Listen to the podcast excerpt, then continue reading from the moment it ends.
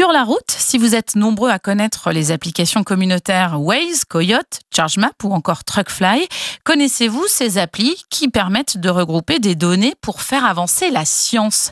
C'est avec vous, Jean-Marc Truffet, que nous en parlons. Vous êtes directeur des projets de la Fondation Maïf. Bonjour. Bonjour Perrine. Parlez-nous de ce que l'on appelle les sciences participatives. Alors, les sciences participatives, ça consiste à faire en sorte que des citoyens, comme vous et moi, partagent une partie de l'information qu'ils ont, une information élémentaire, une observation qu'ils peuvent faire à un instant donné, s'ils sont acteurs, ils le partagent euh, vers des scientifiques qui vont ensuite récupérer l'ensemble de ces données, les compiler, les organiser et en tirer une synthèse et donc de la connaissance.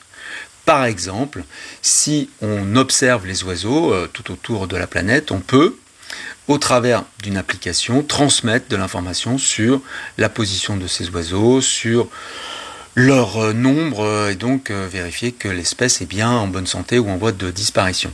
Vous, du côté de la Fondation Maïf, vous avez aidé à développer une appli qui s'appelle Last Quake et qui est en lien avec les tremblements de terre. L'idée, c'est, quand on est victime de tremblements de terre, de témoigner, c'est ça, d'apporter des éléments qui sont récupérés par les scientifiques euh, à l'instant T? Exactement. Alors effectivement, en termes de possibilités de la science participative, on peut aussi observer des phénomènes naturels, on peut aussi observer des catastrophes naturelles lorsqu'elles se produisent. Donc là, en l'occurrence, ce sont des tremblements de terre.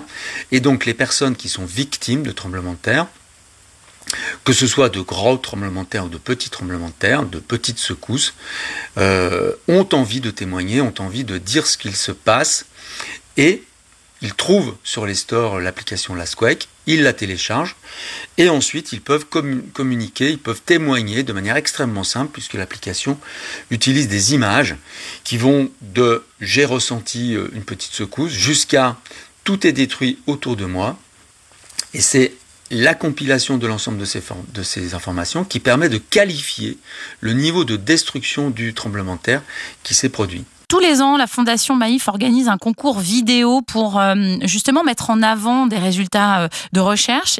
Et là, en l'occurrence, les sciences participatives en sont le thème principal, un pour tous et tous pour un monde plus sûr.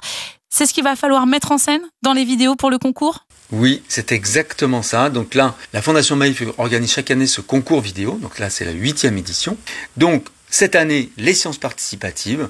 Et ce qui nous semble intéressant au-delà seulement de l'application LastQuake, c'est de mettre en avant le concept, c'est-à-dire le fait que des individus, des citoyens qui ne se connaissent pas, participent à un objectif commun, participent au bien commun, et ce, dans un monde où l'individualité ou l'individualisme devient prépondérant, ça nous semble essentiel de revenir à ces valeurs. Avis donc aux vidéastes euh, amateurs, professionnels, il ne vous reste plus qu'à réaliser votre vidéo, vidéo qui ne devra pas dépasser la minute.